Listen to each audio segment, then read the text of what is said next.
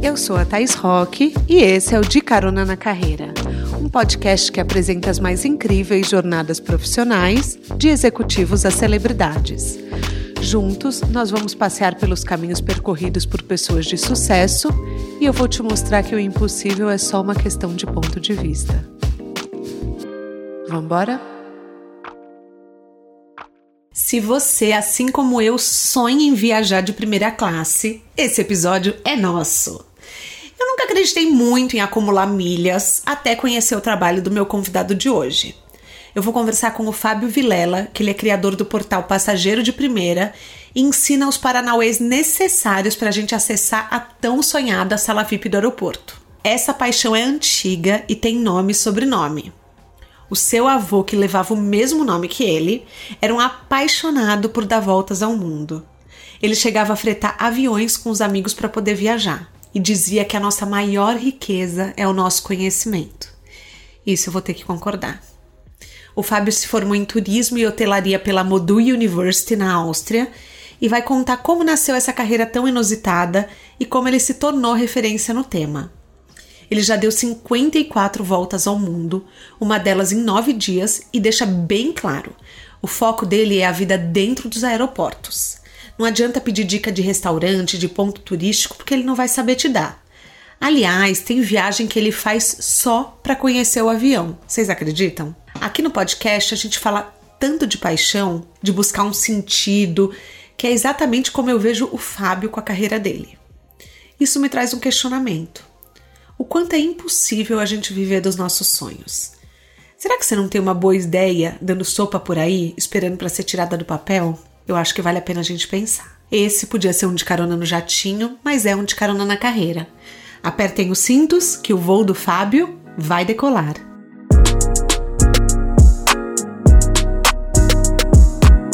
Fábio, seja bem-vindo a bordo do jato do De Carona na Carreira. Quer dar um oi para os nossos caroneiros? Obrigado pelo convite, fiquei muito lisonjeado. Esse podcast que só entrevista executivos a celebridades, ter sido convidado foi uma honra muito grande. Obrigado pelo convite, viu, Thaís? Estou muito feliz de estar aqui para poder compartilhar um pouquinho da minha história. Ai, estou muito curiosa. Já te falei que eu sou fã do seu trabalho e a primeira coisa que eu quero saber é 54 voltas ao mundo. Aliás, eu não sei nem como se mede uma volta ao mundo, você vai ter que me contar isso. Uma delas em nove dias. Você entrou pro Guinness? Não entrei pro Guinness, mas primeiro vou te falar mais ou menos como que a gente mede isso, pra você ter mais ou menos um patamar, como que é feita toda essa, essa medição aí de, de distância tá. e tudo mais. É, tem um software, na verdade é um site na internet que você cadastra todos os voos que você faz Uhum. Você coloca a numeração do voo e tudo mais, e ele mesmo traça todo um panorama. Então, assim, a partir do momento que você consegue a, ah, medir, por exemplo, todos os voos que eu fiz em 2017, ele fala, Fábio, você voou 500 mil milhas, não sei quantos quilômetros, que equivale a X voltas ao mundo, entendeu? Ah, então, assim, o ah, site tá. ele faz... Uhum. Exato. O site ele faz toda essa, essa medição de forma automática. Inclusive mostra de continente, mostra de quantas aeronaves diferentes eu já voei, enfim, aeroportos que eu já tive. Então, assim, eu, eu costumo usar aquilo ali de base, porque é tudo feito de métricas exatas, então, para eu não falar nenhuma coisa errada. Mas eu comecei a medir somente em 2015. Uhum. E eu tenho o site desde 2011. Então, assim, antes disso foi tudo pro limbo, então eu não, não contabilizo. Não tem problema, não tem problema. A gente não pode chorar pelo leite derramado. Vamos pensar assim, que agora que venham muito mais voos. Exato. Mas, sabe o que, que eu achei que era? Porque uma vez eu vi que existe uma passada que chama que uma passagem que chama Volta ao Mundo. Que você vai Isso. pingando, só que você não pode voltar. Não é Exato. é isso, não existe isso. É, eu achei que eram voltas literais, tipo isso, é, entendeu? Existe. É, só voltando à primeira pergunta, eu não bati o recorde, porque ah, esse é? recorde. Hum. É, eu esse pergunto recorde e eu já vou da... pulando, desculpa. esse recorde mundial, é, quem tem ele é um executivo da Etihad, que é a Companhia Nacional dos Emirados Árabes. Ele pegou, ele fez uma volta ao mundo em 52 horas e 34 minutos. Então, assim, ele que detém o recorde hoje, ele saiu de Xangai, ele foi para Auckland, Buenos Aires, Amsterdã, Xangai. Tudo isso em 52 horas, pouco mais de dois dias. Então, assim, em tempo recorde, ele é o que detém esse título. Mas o que eu já fiz, assim, de recorde pessoal meu foi esse que eu dei a volta ao mundo em nove dias, uh, sem parar. Sem parar, eu falo assim, parava nos aeroportos, tomava uhum. banho em sala VIP e continuava. Não descia em nenhum lugar, entendeu?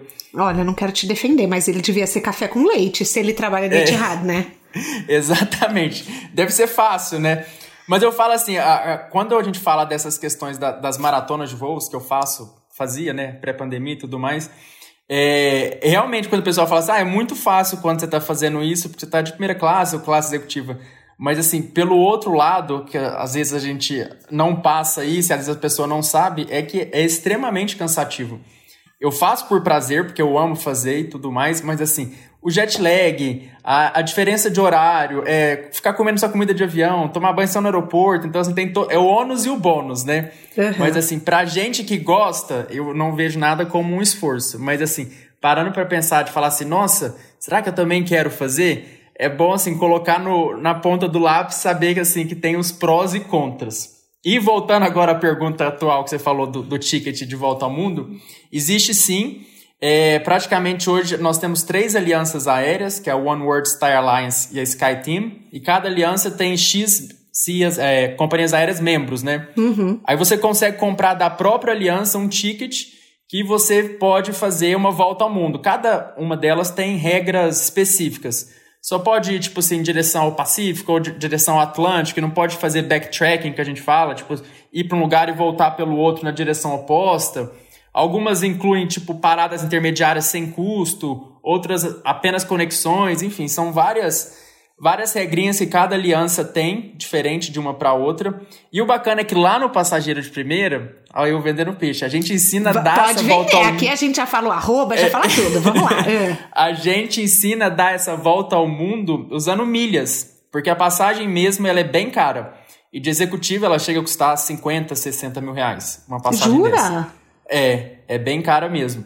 Então, a gente ensina lá no passageiro de primeira a se emitir essa passagem executiva em torno de mais ou menos 6 mil reais. Com todos os voos inclusos, você dá a volta ao mundo, parar, conhecer os lugares. Ai, é olha, sensacional, Fábio, né? Você vai ter que muito, você vai ter que muito me convencer hoje, porque assim, é, quando a esmola é demais, o santo desconfia, entendeu? Ó, vamos lá. Primeiro que passagem de primeira classe é coisa de rico tá? Esse é o tabu que o passageiro de primeira tenta desmistificar. Eu amo quando você fala assim: o objetivo é que você nunca mais tenha que virar à direita entrando num voo. Eu não esqueço essa sua frase. Isso, e toda vez que eu entro, viro à direita, eu penso em você. Eu falo, acho que eu não tô aprendendo direito esse negócio. Mas assim, Hoje você tem uma estrutura, você ganha muita coisa, você, as pessoas te convidam, fazem questão que você esteja nos novos aviões. Mas você garante que ainda dá pra gente fazer isso com as milhas, com o ah. método, o Paranauê que você ensina? Com certeza, com certeza. É, inclusive essa parte de, de convite, é, eu gosto de deixar uma, uma coisa que eu sempre falo no site, falo em rede social e eu gosto de deixar muito claro. É, a parte editorial do passageiro de primeira, a parte de avaliação, que é o que eu faço, de companhias aéreas e tudo mais, independente se eu fui convidado ou não, nenhuma empresa ela tem autonomia sobre o meu editorial e a minha opinião. Então isso é uma coisa que eu sempre deixo claro, nunca escondi isso de ninguém. Tanto é que quando eu sou convidado, faço questão de falar que eu fui convidado e tudo mais. Mas assim, a minha opinião ela nunca vai estar à venda. Então assim, eu posso e já fui em voos que eu fui convidado e que a experiência não foi boa, e eu tenho legitimidade para falar, não foi boa. Teve uma falha aqui, teve uma falha aqui. Então, assim, eu acho que a grande legitimidade do passageiro de primeira é isso. É, a, apesar do site ter uma notoriedade grande perante as empresas, eu ainda e vou ter sempre a autonomia de falar realmente qual é a visão do passageiro. Como que o passageiro se sente, como que o passageiro está sendo tratado, como está sendo o serviço e tudo mais. E voltando à pergunta do, do, dos Paranauê, sim, os Paranauês eu acho que agora, na, nessa época de pandemia, tá muito mais fácil acumular milhas, porque tá mais difícil resgatar porque as fronteiras estão fechadas, né? Uhum. Então, assim, às vezes a pessoa tá acumulando, acumulando, acumulando e não pode viajar por conta da pandemia. Mas as companhias aéreas e os programas de fidelidade estão muito mais agressivos agora em, em pandemia. Então, assim, eles estão fazendo muito mais promoções de bonificação, promoção de resgate, promoção de acúmulo. Então, assim, é, para quem pode e está com interesse assim de viajar, vamos dizer, a, a médio e longo prazo, a, agora a época tá ideal para você acumular milhas, aproveitando as promoções de cartões, promoção dos programas de fidelidade tudo mais. Então, assim, o Paranauê, ele sempre existe e ele vai sempre existir. E quando, às vezes, tem uma mudança de regra nos programas, a gente acha uma outra forma, a gente rebola, mas, assim, ele vai existir e não tem como a gente falar assim, não, agora acabou, não tem mais. A gente sempre vai achar uma saída, entendeu? Para poder proporcionar para os nossos leitores a melhor forma de sempre estar tá viajando com mais conforto. Mas quem não. Então, assim, quem não tem nada de milha, quem tá ouvindo esse podcast e te conhecendo pela primeira vez, dá tempo de começar.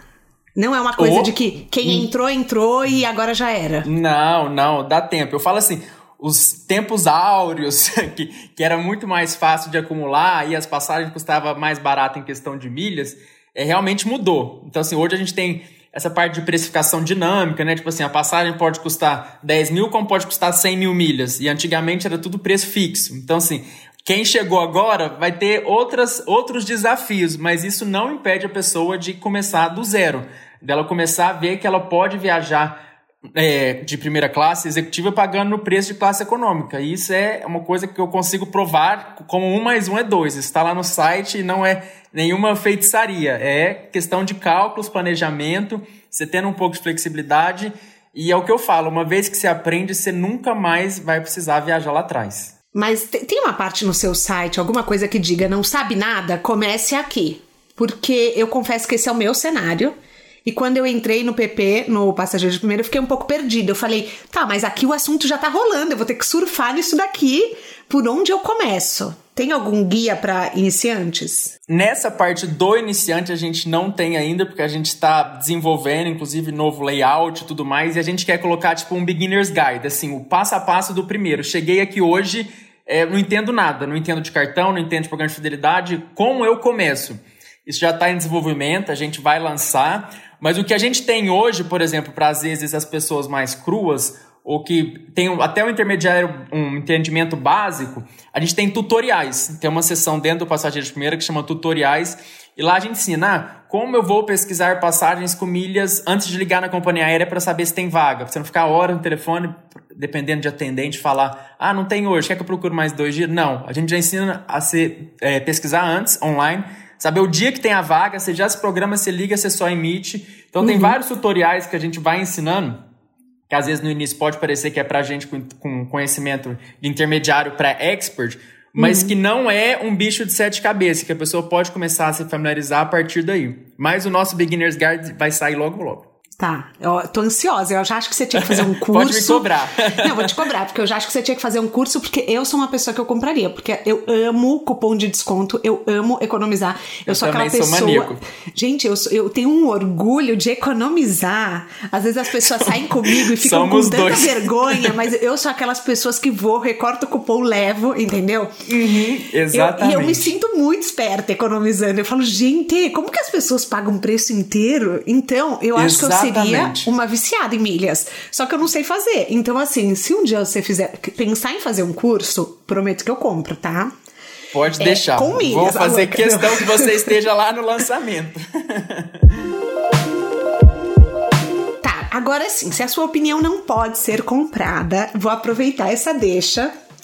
Me fala a verdade. Qual cartão mais pontua para programa de milha? Quais milhas que mais duram? Assim, não, não, ó, sem ser politicagem, hein? Me fala não, a verdade. Não, imagina.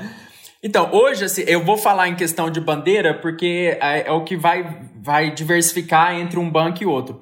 Hoje, os cartões de alta renda, que é o que a gente chama assim lá no site, são os que mais pontuam. Então, em questão de bandeira, seria o Mastercard Black, o Visa Infinity, o The Platinum Card da American Express e o Elo Diners, né? Que é da bandeira Elo, que é a bandeira brasileira. Então, desses, esses são os quatro cartões que mais pontuam no Brasil. Ah, é a Só bandeira, dentro... não, é o, não é o banco. É, é, exato. Só que aí dentro desses cartões, cada banco tem uma política de incentivo de dar menos ou mais pontos. Então, por exemplo, entre um patamar mais ou menos de comparação, eu posso te dizer que esses cartões todos dá entre 2 a 2,5 pontos por dólar. Varia uhum. assim, 0,1 para um ou 0,2 para outro. Então, assim, mas o patamar padrão desses que eu mencionei, independente do banco, geralmente varia de 2 a 2,5 pontos por dólar, que geralmente, os, os, salvo algumas exceções, 99% dos cartões do Brasil pontuam de acordo com o dólar.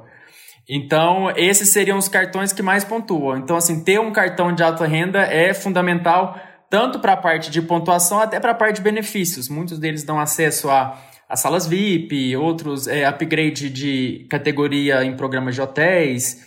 Então, assim, tem muita coisa boa que você pode ter apenas tendo um cartão bom. Uhum. O que, em contrapartida, também não é algo que possa ser acessível para todo mundo. Porque, um, às vezes, um cartão de alta renda, é, enfim, você tem que comprovar a renda, e às vezes não é todo mundo que consegue já chegar e entrar nesse nível mais alto, né? Mas existem cartões também intermediários, cartões para quem está começando, cartões para estudante, enfim, que a pessoa consegue já acumular milha, não de uma forma tão agressiva, mas uhum. ela consegue já criar uma escadinha ali para quando ela for planejar, fazer um resgate, fazer uma viagem, ela já saber que ela tem um saldo ali já considerável para ela poder abater na hora de fazer a emissão da passagem, a diária de hotel, o aluguel de carro, o que for. E tem que ficar muito de olho nos vencimentos, né? Porque do nada muito você perde todos Vence. os pontos. Exatamente. Hoje, em questão de cartão de crédito, desses de alta renda, quase a maioria não vence. Ah, Eles legal. têm, fica, fica como se fosse uma poupança vitalícia lá no banco, né? Salvo algumas exceções. Mas nos programas de fidelidade, por exemplo, a partir do momento que você transfere para a companhia aérea, aí passa a valer a regra da companhia aérea. Aí eles vencem. Então, na maioria, né? Uhum. Então, você tem que ficar realmente de olho para poder não não per se perder e acabar perdendo dinheiro, né? Porque milha e ponto é dinheiro. Mas agora não tá vencendo, né? Na pandemia. Tá, tá. As, Mentira. acho que as, as, é, as políticas Ai, que as companhias. Gente. É, as políticas que as companhias adotaram, é, principalmente as aqui do Brasil, em questão de vencimento, é, essa política já ficou para trás. Agora já está como se fosse as regras normais, vida normal. Então eu vou ter que fazer que nem você fez uma vez que eu vi, sair catando um monte de voo numa semana. Exato. Aquilo lá foi uma. Ô história, aquilo lá foi bacana. Gente, não, vamos contar pros caroneiros então. Uma vez, você pegou quantos voos em uma semana para fazer um upgrade numa companhia aérea? Foi, é, eu, eu tinha status diamante na Gol, né? E uhum. eu tinha que renovar o status em questão de duas semanas, porque eu ia perder e eu não teria mais tempo, porque minha rotina era muito, muito atribulada, sempre viajando para fora do mundo. E eu não tinha mais tempo, eu tinha que fazer tudo isso em duas semanas. E a Gol, na época, ela contava trecho, né? Tipo, cada trecho que você voava é, era contabilizado, você atingisse os 30 trechos, você atingia a categoria diamante. No meu caso, era só para renovar. E eu tinha duas semanas. E eu falei, gente, como que eu vou fazer? Eu falei, quer saber? Eu vou passar cinco dias voando sem parar. E foi isso que eu fiz. Eu passei cinco dias, eu comprei. Eu fiz seis voos por dia, uhum. durante cinco dias. E fiquei, saía de São Paulo mais ou menos umas 5 da manhã, voltava às 7 da noite, todo dia, as mesmas rotas, todo dia. E fazia, fazia, aí no final eu consegui atingir a meta tudo mais, inclusive assim, é, não fiz isso é, em parceria com a Gol, com a Smiles, nada, fiz isso por conta própria. Mas foi super bacana, porque no final a Gol ficou sabendo e me deu uma caixa com meu nome, me deu um folheto, os folhetos que os clientes diamante recebem, geralmente quando atinge a categoria, esses folhetos, tipo folheto impresso mesmo. Uhum. parabéns, você. Eles fizeram um, mas com todas fotos minhas. E foi super bacana. Eu dentro do avião, eu na sala VIP, me deu um avião personalizado, mostrou todas as fotos que eu fiz, quanto tempo eu levei. Foi super bacana, como se fosse um storybook dos meus últimos cinco ah, dias. Fofos. E eles me. Foi, foi. Eles me entregaram. O comandante me entregou assim que eu posei em Uberlândia, que foi o último voo que eu fiz. Aí eles pararam lá e me entregaram, foi super bacana, fiquei super feliz. Apesar que eu tive uns perrengues nessa, nessa, nessa maratona, porque não sei como, se você acompanhou, você deve ter visto que alguém conseguiu acessar minhas, acessar minhas reservas e começou a mudar meus voos para um não, não coincidir com outras conexões. Não, mas né? isso foi muito sacanagem. Foi. Assim, foi a pessoa fez só pra zoar. Sim, sim, de propósito. Acho que na época você conseguia fazer você acessar as reservas só com o sobrenome e o, o, o, aeroporto de origem. Então a pessoa colocava meu sobrenome lá, que todo mundo já conhece, e o aeroporto de origem que eu estava saindo, e ela conseguia ter acesso a qual voo que eu ia pegar próximo, né? E Nossa, com essa, essa facilidade de antecipar e adiar voo, para quem é diamante, é gratuito, a pessoa adiava meu voo de uma forma que eu não conseguia pegar o próximo. Mas aí isso foi no terceiro dia, né? E no terceiro dia, quando eu comecei a ver que estava dando problema e tudo mais, Aí a, a própria Grow, a Go interferiu e, e protegeu todos os meus voos para que não tivesse nenhuma alteração. Então foi super bacana e deu para concluir a maratona como eu tinha planejado. Mas não rola uma coisa se as pessoas. Você entra no voo, as pessoas sim. sabem quem você é. E daí Sabe, te tratam principal... meio diferente já? Sim, sim, sim.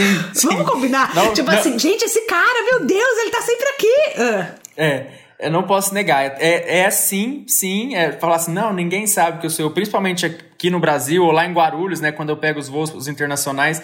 Porque é a mesma equipe de solo, a mesma equipe de check-in, a mesma equipe que tá no portão. Então, assim, principalmente os internais, internacionais, não muda. No uhum. doméstico, geralmente, tem muito, muita troca de tudo e tal. Mas inter... É. Agora, nos internacionais, é as mesmas carinhas que eu conheço. Então, assim, geralmente é até engraçado, porque me vê fazendo check-in, olha, ele vai embarcar, ele vai embarcar. E um, um avisa o outro. Gente, é, é celebre tipo, do aeroporto. É, é, é desse jeito. Mas é super bacana. Eu, eu interpreto isso como um, carinho muito grande. Assim, não é. Eles têm a preocupação de ter que dar tudo certo, porque sabe que eu tô postando e mostrando como que vai ser o serviço. Mas você vê que as pessoas ficam felizes de eu estar tá lá. E isso é uma gratificação muito grande. Eu fico muito feliz com esse tipo de reconhecimento, que eu acho que é, é a melhor coisa de saber falar assim, nossa, seu trabalho é algo que faz a diferença pra gente, entendeu? Então, assim, é, é, muito bacana. Tipo assim, pessoal do catering, né, que é a empresa que faz as comidas dos aviões, tipo assim, às vezes eu tô dentro do avião já, voando e tal, aí o comissário chega e fala assim, ó, oh, o pessoal do catering mandou um prato a mais, porque sabe que você gosta de comer, alguma coisa assim, sabe? Amo! é, a gente sabe que às vezes você reclama que vem pouca comida, então o pessoal do catering embarcou, só avisou pra gente aqui, então aqui um prato a mais e tal. É bacana, eu, eu gosto muito. É um Mas, universo que me deixa fascinado. Uma coisa que você falou uma vez que você avalia, inclusive, você, tipo, eu não, é, não, sei se foi isso que eu entendi, que às vezes você senta na última poltrona da business Sim. ou da primeira para ver se Sim. ainda chega o prato. Olha, eu Sim. acho muito importante falar isso porque acaba direto. Eu acho, nossa, eu falei, meu, ele, eu falei assim, esse sempre, entende e é mesmo. sempre, isso é todos os meus voos, sem exceção, eu sento na última. Sempre, sempre. É uma mania minha que eu tenho Além dessa, dessa, desse lance do prato, e é a melhor forma que eu tenho para observar o atendimento. Então, assim, porque se eu sento lá na frente, eu não uhum. consigo ficar virando toda, toda hora para trás, ver como é que tá sendo o atendimento. Então, a partir do momento que eu sento atrás, eu tenho um campo de visão muito mais panorâmico de como que é o atendimento até chegar em mim, entendeu? Como que tá sendo com os outros passageiros tudo mais. Questão assim, ah, acabou alguma coisa, vai pegar bebida, bebida chegou gelada, tem gelo, sabe? Esse tipo de coisa. Então, Você tem eu um tenho formulário? essa eu vou anotando tudo, não tem, mas eu vou anotando tudo ou no celular ou no computador. Vou anotando, tá. porque eu esqueço, é muito detalhe, eu sou muito detalhista, muito perfeccionista, então já vou anotando com as fotos e editando, depois eu, eu formulo tudo para diagramar para ir para o site, mas eu faço um rascunhozão grande ali na hora para eu não esquecer. Vamos falar suas redes sociais, porque assim, suas redes sociais pessoais estão desativadas, mas tem as outras redes sociais. Vamos falar para todo mundo poder acompanhar, assim, esse trabalho maravilhoso que eu amo. Isso, tem as redes sociais do Passageiro de Primeira, que no Instagram é arroba passageiro de primeira. No Facebook também é, é facebook.com barra passageiro de primeira.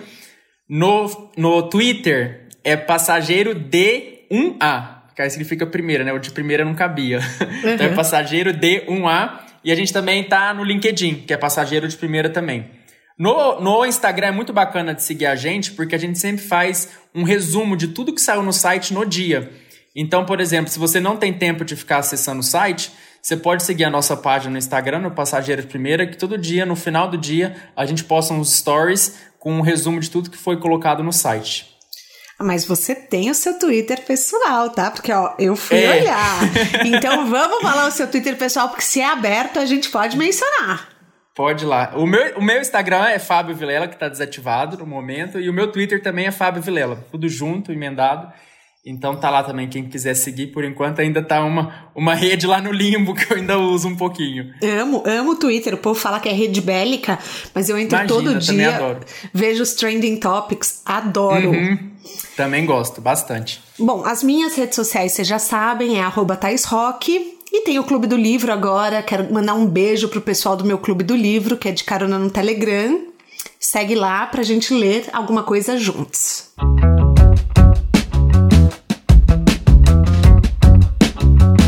Fábio, você fez turismo e hospitalidade em Viena. E eu quero te contar que eu amo hospitalidade, porque assim, antes de eu entrar, eu tenho uma consultoria de carreira, e antes de eu entrar na consultoria, eu fiquei muito na dúvida se eu queria fazer as pessoas felizes dentro de uma empresa ou uhum. fora da empresa.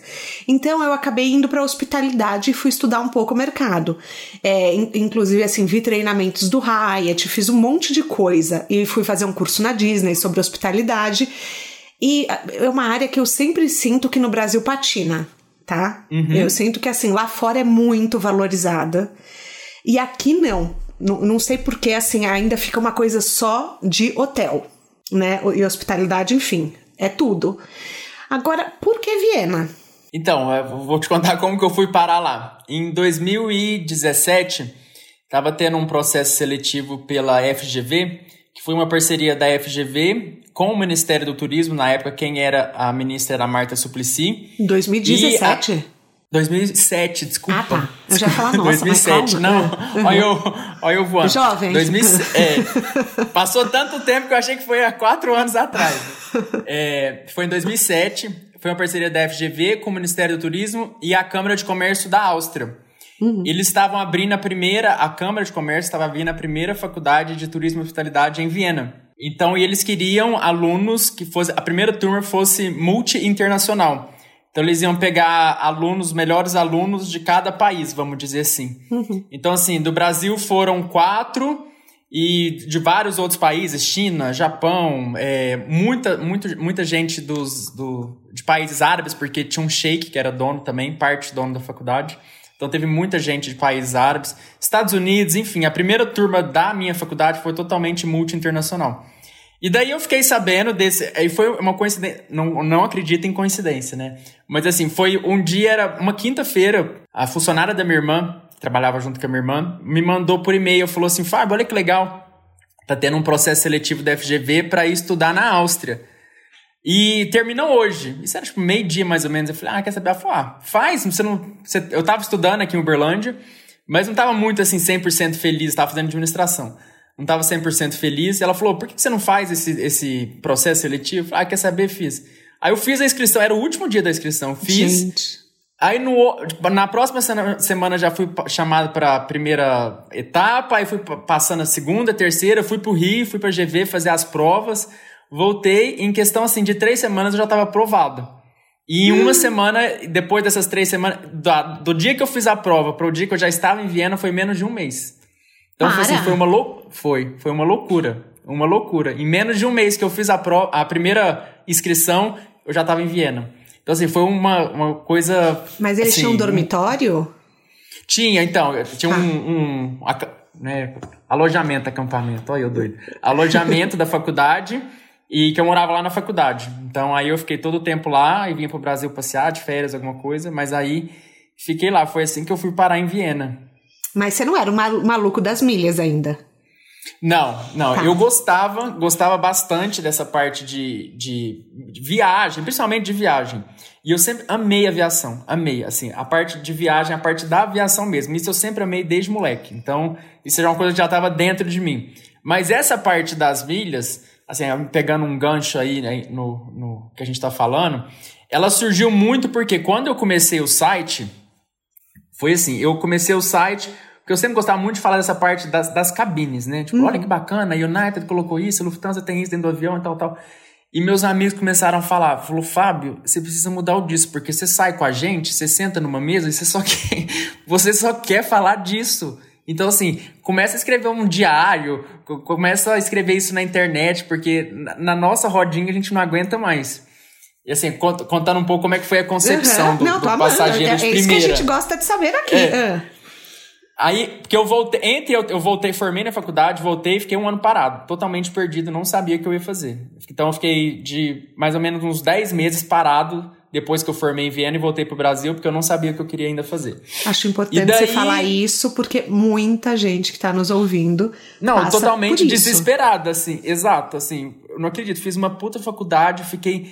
Peguei os melhores professores e curso e tudo mais, e agora o que, que eu faço? Tipo, eu não queria ficar na Europa mesmo, não queria. E voltei pro Brasil e eu estava totalmente perdido. Totalmente perdido. Aí, voltando a isso que os meus amigos falavam, eu falava assim: eu não aguento mais você falar de aviação. Eu não aguento mais. Você precisa escrever, escreve isso num site, porque a gente não aguenta mais.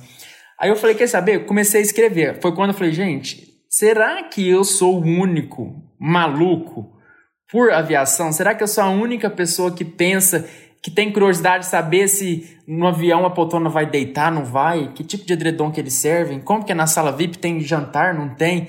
Eu falei, gente, mas isso é uma coisa muito específica, é uma coisa muito, muito nichada. Uhum. E eu, eu costumo falar que eu me auto-sabotei muito. Por quê? É, falar é, exclusivamente desse tema, vamos dizer assim, de primeira classe executiva, num país tão desigual como o nosso, eu podia esbarrar em muitas questões que às vezes poderia é, passar uma imagem errada da contrária que eu queria passar. Porque eu queria passar uma imagem de conhecimento, de informação e conhecimento. O que, que tem ali? Como que é o avião? Como que é a sala VIP? Mas ao mesmo tempo eu falo assim, será que é justo eu, eu falar disso, que é uma coisa às vezes aparentemente fútil, é, num país tão desigual? Mas eu pensei, eu falei, gente, isso, isso, é isso que eu amo, é isso que me motiva, é isso que me faz abrir o computador todo dia e pesquisar. Aí eu pensei, eu não devo ser o único maluco, um maluco com essa ideia, não devo ser o único maluco que tem interesse por esse assunto. Aí eu falei, quer saber? Eu vou montar um blog. Eu vou montar um blog e vou começar a escrever sobre esse assunto. Se bem, mas foi bem despretensioso, tá? Isso foi uma coisa assim, eu eu você falar assim, você imaginava que ia virar o que ia? Jamais, jamais. Você não mas pensava que você ia ganhar dinheiro com isso? Não, mas assim, era o meu sonho, era assim, é algo que eu gostava. E eu falei assim, gente, eu vou fazer, vou fazer porque vamos ver o que que dá e tudo mais. E comecei a fazer e, e principalmente eu comecei a falar só dos aviões. Tipo, ah, o que que tinha dentro do avião, o que que não tinha e tal. Ainda não estava viajando tanto. E quando eu viajava, que era uma ou duas vezes com a minha família e tudo mais, tirava umas fotos e tal dentro do avião e postava. Mas assim, hoje se eu vejo as postagens de 2011, vergonha, mas tudo bem. Não, mas tudo bem. E é, comecei, é aquela coisa. É, para quem não tem nada, é ouro que você estava fazendo. Exatamente.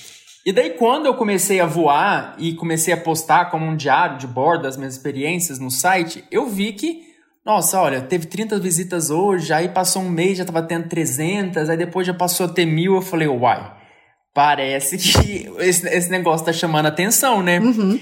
E daí eu pensei, eu falei, gente, para eu, eu, o site vive de conteúdo. Para uhum. eu gerar conteúdo, eu tenho que voar.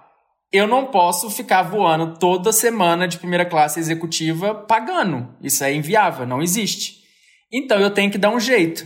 E qual foi o jeito que eu dei? Eu falei assim: eu vou destrinchar esses programas de fidelidade. Eu vou aprender tudo sobre eles, porque eu preciso gerar conteúdo e eu quero gerar conteúdo de uma forma que seja barata. Eu não posso gerar, eu não posso ficar bancando esse tipo de coisa.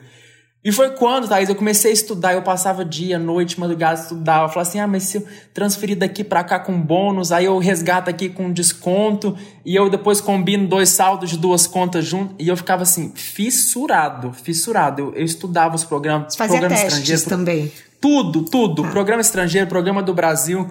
E eu comecei a ver que existia um mundo de possibilidades. Um mundo, um leque maravilhoso. E eu acho que assim, o, o grande boom do passageiro de primeira foi isso, porque aí eu comecei a postar as minhas viagens e eu comecei a mostrar como que eu fazia aquela viagem. Porque assim, é muito conveniente, eu falo. É, vamos fazer uma comparação que às vezes pode até não ser muito correta da forma que eu tô falando, mas por exemplo, às vezes é, meninas influencers tal que postam uma bolsa cara, que posta mas aí a pessoa vê, deseja e não pode comprar. E eu falei assim, gente, eu não quero isso, eu não quero que seja uma via de mão única. Ah, olha lá o Fábio na primeira classe, viajando e tal, tal, tal, e eu não posso. Não, eu nunca quis isso. A, a, a minha filosofia, a minha missão era democratizar o uso de primeira classe executiva no Brasil. Então eu falei assim, se eu Legal. posso, você pode. E, e isso é uma coisa que eu bato na tecla até hoje. É a coisa que eu tenho mais orgulho de falar. Porque, assim, existe muito, principalmente pela nossa desigualdade social, essa coisa assim, quem tá aqui tá, quem tá no alto tá no alto, quem tá no baixo tá no baixo, e eu não posso chegar aqui. E não é nem questão de não pode, às vezes por falta de conhecimento você acha que você não pertence. Você acha que aquilo não é para você. Você fala assim: "Não, aquilo não é para mim". E não, aquilo é para todo mundo. E é isso que eu gosto de falar. Mas eu acho legal você botar isso porque assim, principalmente com as redes sociais, as pessoas vendem coisas impossíveis que você olha. Gente, eu, eu, eu juro, para mim, eu fico deprê. Eu falo, nossa, olha a vida dessa pessoa. Eu prefiro nem olhar, prefiro nem seguir. Então, o trabalho que você faz é, é um trabalho muito legal porque você mostra para as pessoas, gente, a estrada é essa.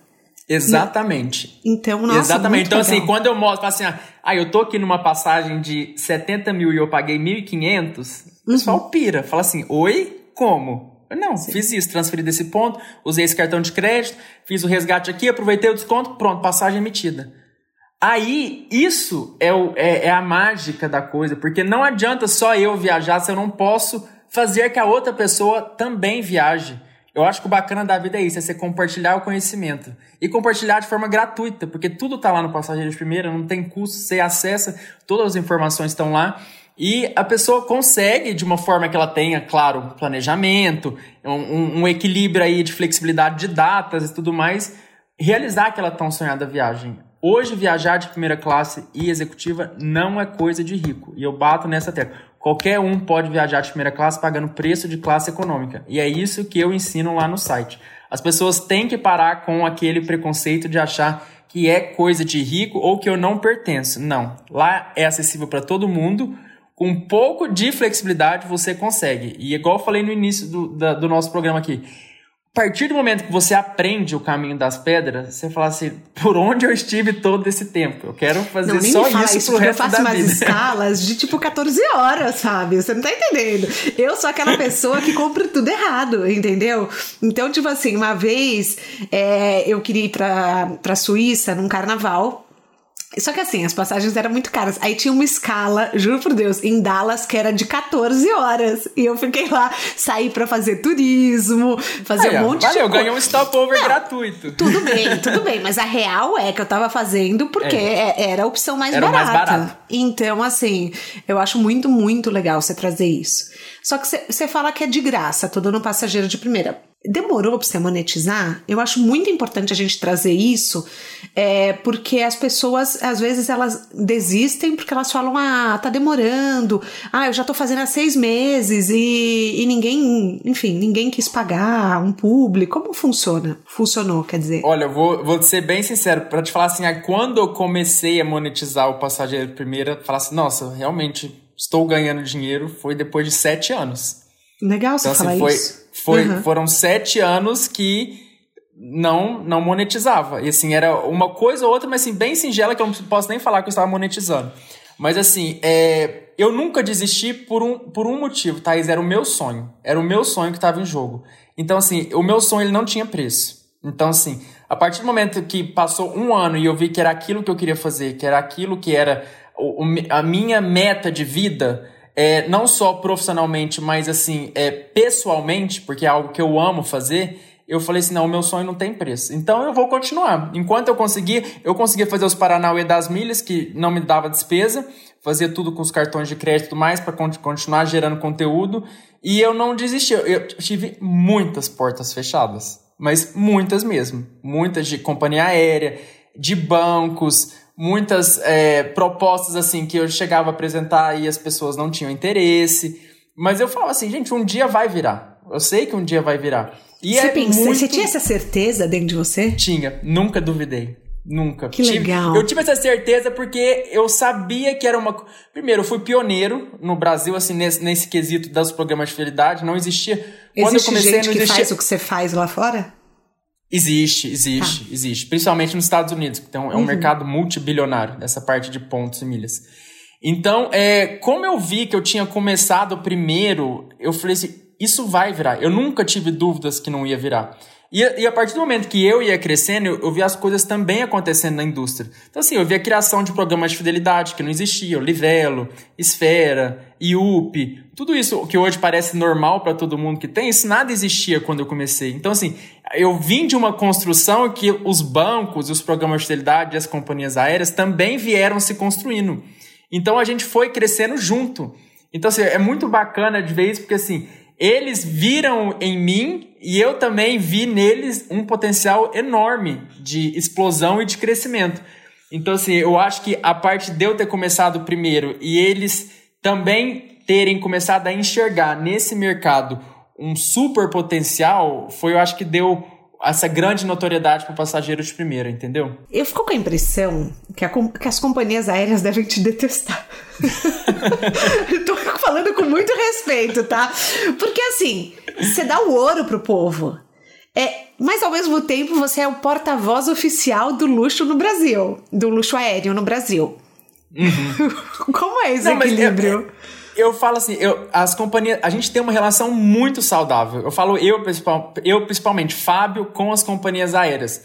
É, por duas coisas, assim. A primeira, é, o que eu falo, principalmente na questão de crítica de avaliação de serviço, eu falo para a companhia melhorar. Eu não falo para fazer picuinha, eu não falo para falar assim, ah, não, porque eu quero sujar a imagem daquela companhia. Não. Eu falo assim, eu, como passageiro, que estudei hospitalidade, que estudei serviço, eu sei como as coisas precisam ter um nível padrão, vamos dizer assim, de atendimento, de serviço e tudo mais. Não, então, e o estudante de, uma... de, hospitalidade é exigente. É, exato, exato. Então, a partir do momento que você vê que tem alguma coisa, opa, fora do lugar, e eu falo, falo, falo de uma forma respeitosa, falo de uma forma com embasamento, porque eu posso falar. Então, assim, essa parte da crítica, eu não, eu não vejo que elas me, me né, odeiam é uma palavra muito forte, mas assim, que elas às vezes ficam com com algum pé atrás comigo, justamente porque eu critico muito. Não, hoje a gente tem uma relação muito saudável que, inclusive, as companhias me pedem opinião de saber, Fábio, será que isso funciona?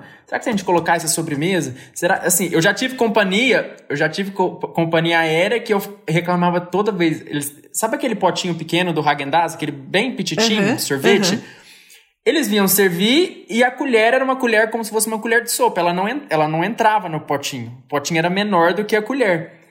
E eu, e eu batia na tecla, batia na tecla. Eu voava, postava nos stories, Instagram, então eu falei, gente, mas vocês precisam mudar, porque essa colher não cabe, não cabe. Eu acho que eu fiquei seis meses falando disso, até que um dia eu peguei um voo, vi uma colherzinha tipo do tamanho de chá. Aí eu comentei com o comissário, eu falei assim, nossa, que bacana, agora a colher... Ela falou, você sabe quem fez isso? Eu falei que ela falou assim, foi você. Ela falou assim, a gente teve um coisa, um, sei lá, um briefing aí, um treinamento e tal, e agora a colherzinha mudou. Eu acho que foi de tanto você reclamar. Então, assim, é coisa bacana. Simples, Sim, é simples, mas, uhum. é, mas é bacana não, de saber, assim, pô, que é ela viu... a logística, né? Exatamente, viu que é uma crítica que procedia, entendeu? É uma coisa simples? É, mas assim, mudou, mudou e funcionou, entendeu? Então, assim, é muito bacana, muito bacana que elas respeitam a minha opinião tanto como profissional como passageiro, porque eu também estou ali como cliente. Então, assim, é, quando as companhias aéreas começam a, a notar que não só o que está sendo promovido ali no site deles, que é aquela beleza de uma imagem estática, poltrona que deita e tudo mais, mas que tem alguma coisa por trás e que eles podem melhorar, é, é lucro para eles. É vantagem para eles saber que tem alguém avaliando de graça uhum. e que pode dar um feedback positivo para eles. Já na parte das milhas, que é o que você perguntou, não acho que é um problema eu dar o caminho das pedras, porque as milhas e os pontos estão ali para serem usados. Ah, mas eu acho que nossa... é feito para ninguém entender, tá? É, é isso que é isso que eu falar. Só que existe uma barreira muito grande, uma barreira, é, uma barreira de entendimento e uma barreira de conhecimento ou a falta dele muito grande perante os usuários. O que você me falou hoje, ai, Fábio, eu não entendo, eu acho complicado é você e 95% da população. Todo mundo, quando eu falo de milhas, ah, eu não consigo. Não, não consigo, eu perco ponto no banco, é muito difícil, eu ligo para lá, não tem passagem, eu tento logar, minha senha não funciona. É sempre assim, sempre os empecilhos. Existem? Existem. Mas existe também você tirar proveito disso tudo, que é o que a gente ensina. Então, assim, o que a gente faz não é nada fora dos manuais que os programas de fidelidade permitem. Só que a gente ensina a fazer isso de uma forma fácil e descomplicada. Eu tenho uma cliente na consultoria, ela foi minha cliente, aliás, que ela comprou na casa nova dela a, a geladeira, a máquina de lavar, a máquina de secar, tudo com pontos. E ela falava para mim, e eu falava, não é possível. Ela falava, eu juro, Thaís, foi tudo com pontos. É, não, tipo assim, hoje a gente ensina, fala assim, compra uma televisão e ganha uma passagem de executiva. A gente ensina a fazer esse tipo de maximização nessas promoções que tem com os varejistas e tudo mais, que às vezes dá 25 pontos por real, 30 pontos por real. Então a gente ensina você comprar alguma coisa que você já ia comprar, seja uma máquina, televisão, celular, e ainda ganhar uma passagem de executiva. Quer coisa melhor? É muito bacana, é um universo maravilhoso.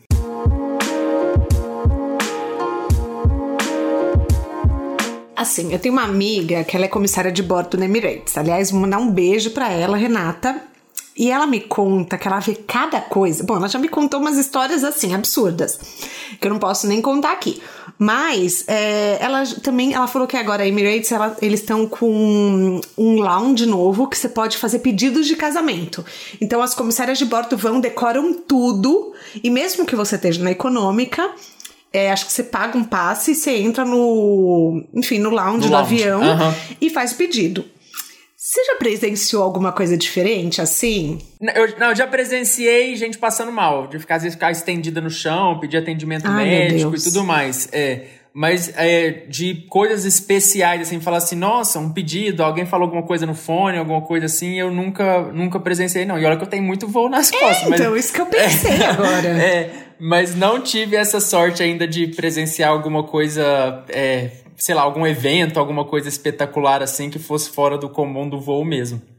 E o que, que você guarda dos voos? Você guarda alguma oh, coisa? Eu guardo, assim, é, usa, ganho muito a Manage Kit, né? Que é aquela necessaire que vem com shampoo, creme e tudo mais. E todo ano, como eu acumulava muito, mas muito, tem um projeto, é, eu não sei se ele é do Rio ou de São Paulo, que ele chama Mini Gentilezas. Uhum, então, assim, todo ano eu, eu colocava tudo numa caixa e mandava para eles, porque aí eles distribuem shampoo, que creme, legal. escova de dente para pessoas de rua, que às vezes não tem é, acesso a esse tipo de coisa, enfim. Então, assim, eu sempre é, juntava tudo no final do ano e doava. Então, assim, o que eu mais ganhava de estudo de avião é geralmente pijama, pantufa que eles entregam e as necessaire. Eu também sorteava muita coisa no site, porque os seguidores ficam doidos, né? Tem muita companhia aérea que dá coisa de marca, né? Tipo, a Lufthansa, por exemplo, dá na primeira classe, a necessária é da Remova. E é uma uhum. marca de mala que todo mundo ama. Então, assim, é quando eu falava, nossa, vou sortear a necessária, aí o pessoal ficava Ai, doido, eu nunca né? vi esses sorteios, queria. É, a Delta dava da Tume, e a da uhum. Delta também, que era uma coisa super bacana, que além deles darem a da Tume, eles permitiam que você fosse em qualquer loja da Tume, gratuitamente, colocar suas iniciais. Então, que você podia depois colocar, é, colocar suas iniciais na, na, na necessaire. Então, eu acho que essas eram os, os, os, os, tudo que o pessoal mais queria quando eu fazia sorteio. Essas da Lufthansa e essas da Delta. E tem algum lugar que você ainda não foi? Porque assim, eu quero ir ah, pra Coreia muitos. do Norte. Vou te contar. Não, então, aqueles, vamos falar de coisa exótica. O lugar que eu tenho mais vontade de ir é a Arábia Saudita. Eu tenho vontade de ir pra Meca. Pra Meca? Hum, tenho, tenho muita vontade. Muita. Eu tenho uma ligação com com os países árabes que eu não sei explicar o que que é. Assim, eu, eu quando eu vou para lá, eu sinto como assim, sabe quando você tem aquela sensação assim que você pertence a esse lugar? Eu tenho essa sensação quando eu vou para lá. Deve ser de Líbano, outras vidas, Egito, hein? É, Líbano, Egito, Jordânia. Eu chego lá quando vou, e eu gosto daquela muvuca, ir nos mercadinhos, sabe? Nas feiras que o povo tá gritando, a pessoa tá tomando banho, a outra tá assando pão, sabe? Aquela, aquela uhum. loucura. Então, assim, na Medina, no Marrocos, eu falo assim, gente, parece. É, é isso que você falou, parece assim, que eu vivi aqui e eu, e eu sinto totalmente em casa. Ai, então, assim, eu gosto muito. E por gostar muito disso, eu tenho muita vontade de conhecer Meca, né, na Arábia Saudita. Então, mas é um lugar aí. Acho que agora que eles vão começar. É, acho que ano passado, retrasado, que eles começaram a meio que tirar as restrições para ter visto de turista e tudo mais, quem sabe? Quero ver. E isso você já vai ter reativado seu Insta, né? Pelo amor de Deus. Ah, sim, com certeza. Tá, porque eu, eu vou, quero seguir. Vou voltar junto com a quando a pandemia for embora. Aliás, o Passageiro de Primeira fez um super trabalho, assim, na pandemia. Porque eu que achei que vocês fossem ficar sem pauta, o que vocês mais tinham era pauta, né? Vocês ficavam avisando sobre os programas de fidelidade, sobre voos cancelados. É, vocês falam é. também sobre abertura de fronteiras? Sim, a gente, principalmente no início da pandemia, do início para o meio da pandemia, a gente ficou muito nessa parte de fechamento das fronteiras, é, o que, que ia poder fazer, o que, que não ia poder fazer. E depois a gente começou a focar, juntamente com os programas de fidelidade, das novas políticas. Ah, uhum. políticas assim, você não vai conseguir voar, então, tipo assim, o programa vai te dar mais um ano de status gratuito, suas milhas vão ser renovadas automaticamente, é, a parte de voos cancelados e qual que seriam as suas opções para ser remanejado, se seu ticket ia valer por mais um ano, se não ia. Então a gente focou muito nessa parte de contingência e a gente ficou um período muito grande, até por uma política do site que a gente adotou, de não divulgar é, nada em relação a passagens, porque ah. a, a nossa, era uma política nossa de Covid, de, do, da época ali de pandemia, que a gente ia divulgar mais a parte de ajudar os leitores a resolver os problemas, para depois a gente voltar com qualquer coisa que seja incentivar a compra ou consumo. Legal, nossa. Qu quantas pessoas tem na equipe do Passageiro de Primeira? Hoje nós somos 12. Caramba, é bem grande. É, exato, somos 12. Nossa. E a, o nosso escritório fica em São Paulo, mas agora todo mundo de home office, né? Cada um num canto. Quando abrirem as fronteiras, primeiro lugar que você vai? Sabe que eu não sei, muita gente me pergunta isso. Eu acho que não, eu não vou, acho que não. Eu, você sabe, você já falou isso. Eu não preocupo com o lugar. Eu acho que eu vou preocupar assim, qual avião que eu vou querer voar. Porque o lugar para mim ele, ele, não, ele é você muito irrelevante. Importa, né? Eu nunca me importei. Não, nunca. É é loucura minha, eu sei, é uma coisa que para quem às vezes tá escutando, fala, gente, que menino doido, ele não importa pra onde ele vai. Não importa, eu acho que eu vou querer saber assim, nossa, algum avião que nesse tempo que ficou parado foi reformado, uma cabine nova, alguma coisa, então acho que eu vou, vou na época, né, que eu souber e falar assim, não, abriu uhum. tudo, vida normal novamente, eu vou pesquisar pelo avião. Falar, onde tem um avião mais bacana aqui que eu ainda não conheço ou que eu quero voar novamente, vou. Em Nova York tem um, eu mandei em Nova York porque eu fiz pós lá. Tem um um museu que chama Intrepid, você conhece? Hum, acho que não. Que é um museu, é um museu de aviação, é porque meu pai, ele sempre, meu pai é piloto, é, uhum. não profissional, mas meu avô foi o primeiro piloto da Transbrasil, ele trabalhou na, na Panair, é, e, então a gente ia muito nesse museu, eles têm até um Concorde lá para você entrar, claro, você não pode sentar, né, mas uhum. assim, então se você for para lá, vale a pena pelo menos você descer pra ver, tá? Vou descer. Anotado. Prometo, prometo é pra bom, você que adoro, você não vai se arrepender. essas coisas de, de, de aviação. Principalmente da épocas tipo, Concorde, que eu não tive a oportunidade de viajar. É, então, pois é, e daí quando. Mas assim, mini, mu, mini, muito estreito. Você entra assim, é eu muito, imagino. muito, muito estreito. É, era mas, tipo um avião pequeno, né? Assim, só que fazia pequeno. em metade do, do tempo, mas assim, de conforto quase não tinha. Mas você sabe que eu odeio arrumar mala, que eu já vi que você só leva bagagem de mão, né? Na maioria das vezes. Talvez por isso que você não fica nos lugares, porque você nem, tipo assim... não você, tem roupa, né? Você nem tem roupa, você nem pensa nisso, né? Exato. Mas se é coisa assim, acho que até de uma semana, oito, nove dias, eu vou só com bagagem de mão. Mas mais que isso, aí não tem como. Gente! Porque, porque eu acumulo muita coisa, né? Das bolsinhas, dos pijamas e tal. Então chega uma hora que a mala de mão tá estourando.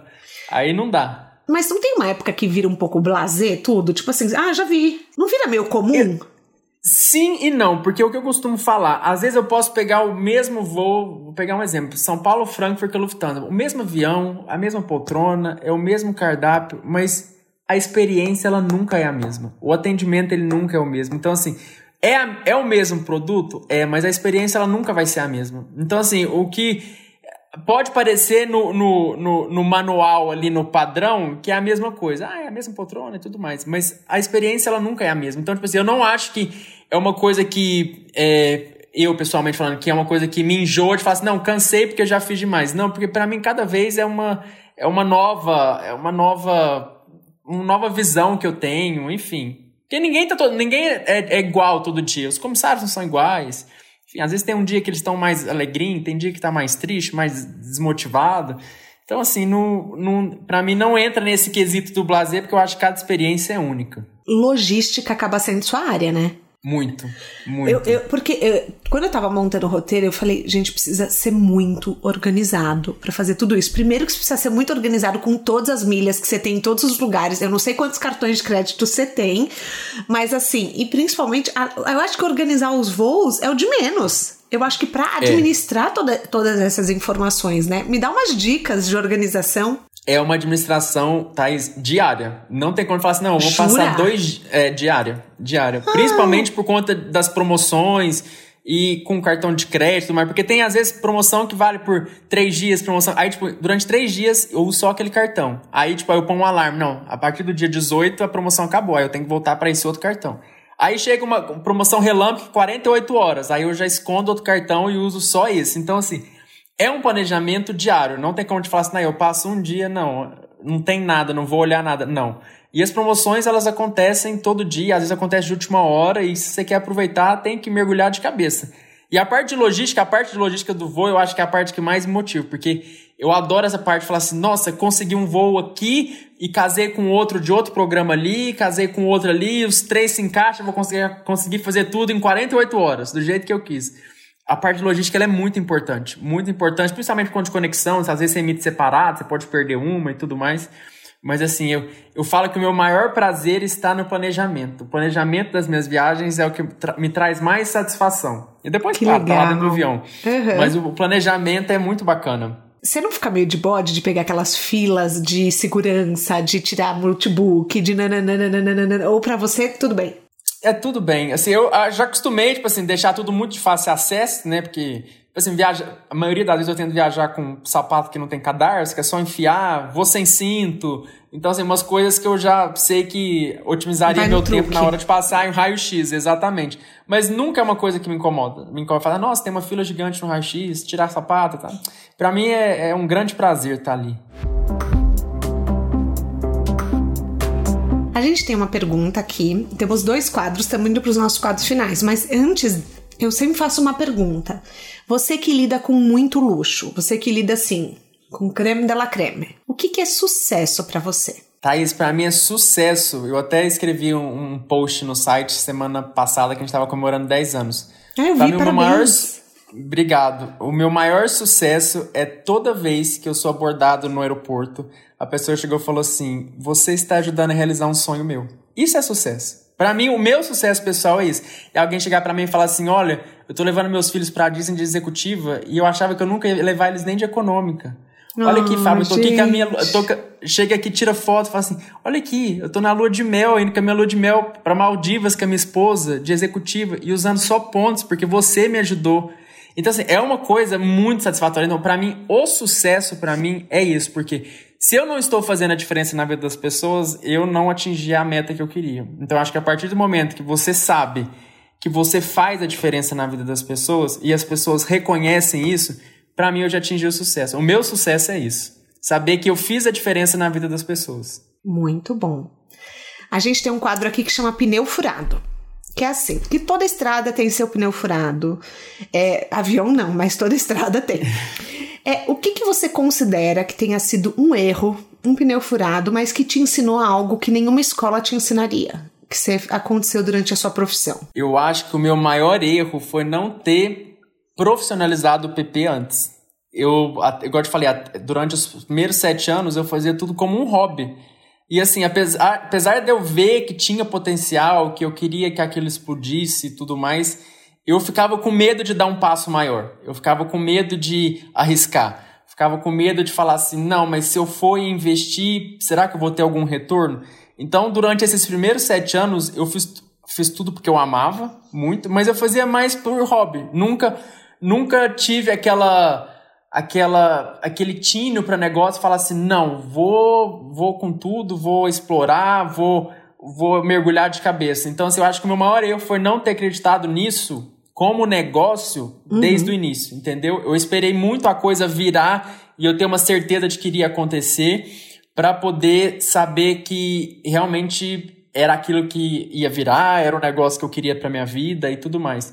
Porque três anos para trás foi quando entrou o Alexandre, meu sócio, uhum. e foi ele que me ajudou a profissionalizar tudo e me ajudou a fazer a empresa crescer e a gente contratar funcionário, colocar escritório em São Paulo e tudo mais. Então, sou, sou muito grata a ele porque foi ele que me fez expandir essa visão, sabe? Mas você chegou a trabalhar em outro lugar enquanto você estava fazendo passageiro ou sempre foi assim o seu foco, sempre. sua dedicação? Sim, desde 2000. Porque eu era sozinho, né? Imagina, hoje nós somos 12 para postar conteúdo. Eu imagino. Então, assim, e durante sete anos eu fui sozinho. Então, assim, era acordar e dormir postando, gerando conteúdo, escrevendo matéria, editando foto, fazendo vídeo, tudo. Então, assim, é, era quase. Eu não tinha braço mais, entendeu? Então era full time. Full time. Mas, igual eu falei, eu acreditava, né? Eu, eu, eu demorei a acreditar que aquilo poderia ser um negócio, mas eu acreditei desde o início que aquilo como era o meu sonho, era aquilo que eu queria fazer. Na sua mala de viagem, para onde seu mapa vai te levar? Quais são seus planos para o futuro, os planos do passageiro de primeira? Tem alguma coisa que você pode compartilhar com a gente? Então, hoje os planos do PP, a gente diversificou muito nosso conteúdo durante a pandemia, né? É, justamente por conta do embargo de, de fronteiras e de viagens e tudo mais. A gente começou a diversificar muito a parte do, do passageiro de primeira, não só para passagens aéreas, mas também para acúmulo de pontos é, e milhas em varejistas, que seriam e-commerce, tipo Magazine Luiza, Americanas, enfim. Que são essas, essas promoções que às vezes tem com os programas de fidelidade, tipo, que eu mencionei até no, no meio do, do podcast. É, tipo, compre uma televisão e ganhe 10 pontos por real. Então a gente diversificou muito essa parte do passageiro de primeira durante a pandemia para esse, esse nicho uhum. de, de acúmulo de pontos também em compras online varejistas, que antes a gente ficava focado exclusivamente em passagens. E a gente teve um boom, um boom de mais de 450% de acessos nesse tipo de conteúdo. Nossa. Então, assim, porque o pessoal ficou em casa, né, Thaís? Todo mundo é. só comprando online, né? Então, uhum. assim, foi o ápice. Então, assim, hoje você fala assim, o que, que eu quero para o futuro? Eu quero que o Passageiro de Primeira, ele seja um portal 360, que ele englobe programas de fidelidade, é, acúmulo de pontos e milhas, não só em viagens, mas no dia a dia das pessoas. Seja igual você falou, que você é maníaco do cupom, do cashback e tal. Então, assim, eu quero que o passageiro de primeira seja é, um que reúna todas essas, essas possibilidades de você maximizar suas compras, obter desconto, é, ter cupom para fazer alguma, algum tipo de resgate, enfim, no seu dia a dia. Seja comprando um pão na padaria, você vai na farmácia comprar remédio.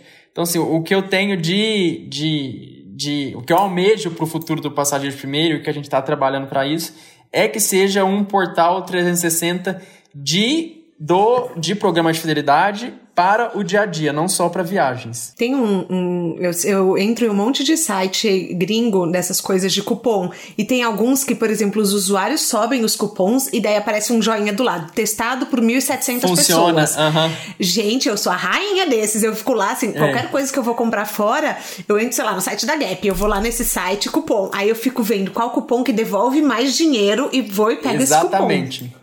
Exatamente. Nossa, você então, podia fazer isso, isso é... no PP. É, isso é um, é um braço que a gente quer começar a desenvolver dentro do Passageiros Primeiro, é justamente isso. Para não ser somente focado em viagem. Lógico que o, carro-chefe do Passageiros Primeiro vai ser sempre milhas para as passagens, porque é onde a gente consegue tirar o maior valor agregado da milha e do ponto na, no resgate da passagem.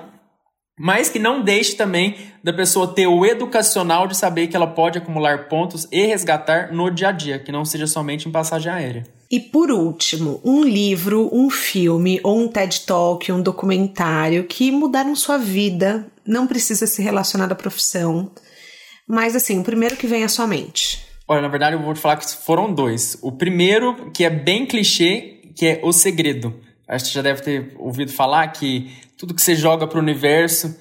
Thaís, eu, eu assisti esse vídeo, devia ser acho que 2015, 2000, 2005, 2004 mais ou menos. E eu sempre, assim, eu falava assim, gente, é, é, energia positiva. O que eu quero, eu vou jogar pro universo e ele vai me devolver. Quando eu fui para Viena, morando lá, lá no meu quarto, eu tinha um quarto individual. E eu tinha um, um, painel, de, tipo desses de cortiça, sabe? Que você põe com taxinha Sim. e tudo mais, foto e tudo mais. E eu peguei aquele painel e falei assim, gente, esse vai ser o painel do futuro que eu quero pra minha vida. E eu pus tudo que eu queria. Tudo. Eu escrevia como se eu estivesse saindo em notícia de jornal, é, é, sucesso, saindo pequenas empresas, grandes negócios, e montei um painel enorme. Então, todo dia que eu estudar, que eu estudava ali na escrivaninha da minha mesa, eu tava com meu computador aqui e olhando para aquele painel. E assim, eu falava, gente, eu quero ser isso. E eu tinha muito essa coisa de avião. Colocava jatinho, colocava primeira classe, as poltronas, tudo nesses recortes que eu tinha feito. Então, você acha que foi um livro que mudou, um filme que mudou muito a minha vida na percepção de que o que eu quero eu tenho que jogar pro universo e, e saber que eu sou merecedor de receber.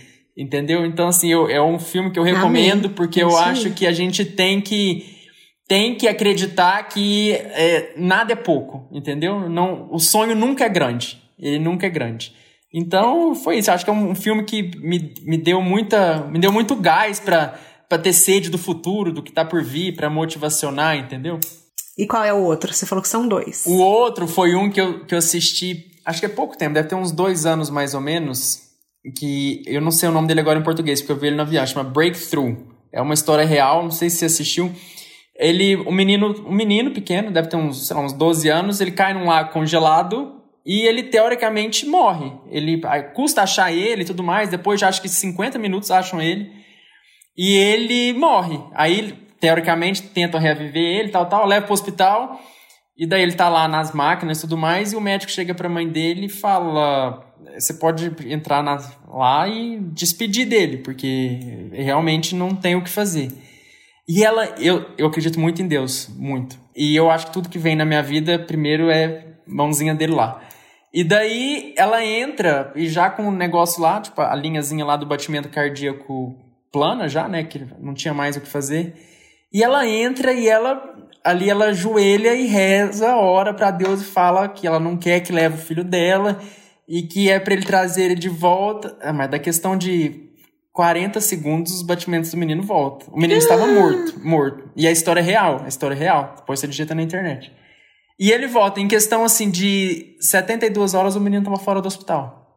O menino que estava morto. Meu Então, Deus! assim, E como eu creio muito em Deus, creio muito, eu não, não acredito em coincidência, eu acho que tudo é provisionado que acontece na nossa vida. Então, assim, eu, às vezes, quando a gente, eu acho, pensa em desistir, pensa e fala assim, ah, não, tô desanimado. É, não, não vai dar certo. Ai, tem muita pedra no caminho. Ai, tem muita gente me falando que eu não sou capaz. Ai, muita gente falou, não, quando eu fui começar o passagem de primeira, falou, isso não vai dar certo. Quem vai querer saber de primeira classe? Quem vai querer saber de executiva? A gente escuta muito não na nossa vida, né? A gente escuta muita gente trazendo a gente para trás. O povo tentava te desanimar? Demais, demais. Mas eu acho que até não seria tanta maldade, mas é aquela coisa de não acreditar da forma que eu acreditava. Quer te mas proteger eu fal... também, né? Exato, exato. Mas eu falei, gente, Deus não ia plantar um desejo no meu coração que não fosse possível de realizar. E eu acreditei nisso. Eu falei, gente, é, é um desejo meu, do meu coração, e eu não acho que eu ia ter esse desejo se não fosse possível. Então, assim, o filme me traz muito isso de saber assim, quando tudo parece perdido, você fala assim, não, aí não tem mais, não tem mais o que fazer, não tem, não tem médico, não tem mais nada. O que tudo para fazer as daqui do mundo já acabou. Aí você lembra que tem um Deus, que é um Deus do impossível, e chega e fala assim, não, tenho que fazer e eu vou fazer. E é isso. Então você acha que esse, esse filme mexeu muito comigo, muito mesmo comigo, porque saber que a, a, a fé da mãe trouxe o filho morto de volta. Então é algo para mim muito, muito emocionante. Eu tenho certeza que tem alguém ouvindo essa mensagem agora que era tudo que essa pessoa precisava ouvir hoje. Obrigada por compartilhar. Tomara, Tomara mesmo que seja. Tenho certeza. Olha, Bom, você encerrou da melhor maneira possível, assim. Eu acho que eu, eu, eu, eu, costumo compartilhar uma lição, mas eu acho que a lição hoje, pela primeira vez, caroneiros, em quase 60 episódios, veio do convidado. A gente acho que ah, encerra que assim. Fica... Mas muito é bacana, obrigada. Deus usa muita gente, né, Thaís? Às vezes a gente não, não sabe que está sendo usado, mas às vezes vem palavras que eu tô falando com você ou você tá falando comigo que alguém escuta e fala assim: é, sabe aquele sinal que eu pedi, aquela mensagem? Pois é, ela chegou hoje, entendeu? Então, assim, é muito, é muito bacana saber que a gente pode ser usado como instrumento de Deus. Amém, com certeza. Muito, muito, muito obrigada. O De Carona na Carreira tem a consultoria de conteúdo do Álvaro Leme, a supervisão do José Newton Fonseca, a sonoplastia edição do Felipe Dantas e a identidade visual do João Maganin. Todas as dicas que a gente abordou até aqui estão na plataforma no descritivo do podcast. Bora lá no Instagram falar mais sobre o episódio de hoje? A gente volta na próxima semana com mais um de Carona na Carreira. Um beijo grande.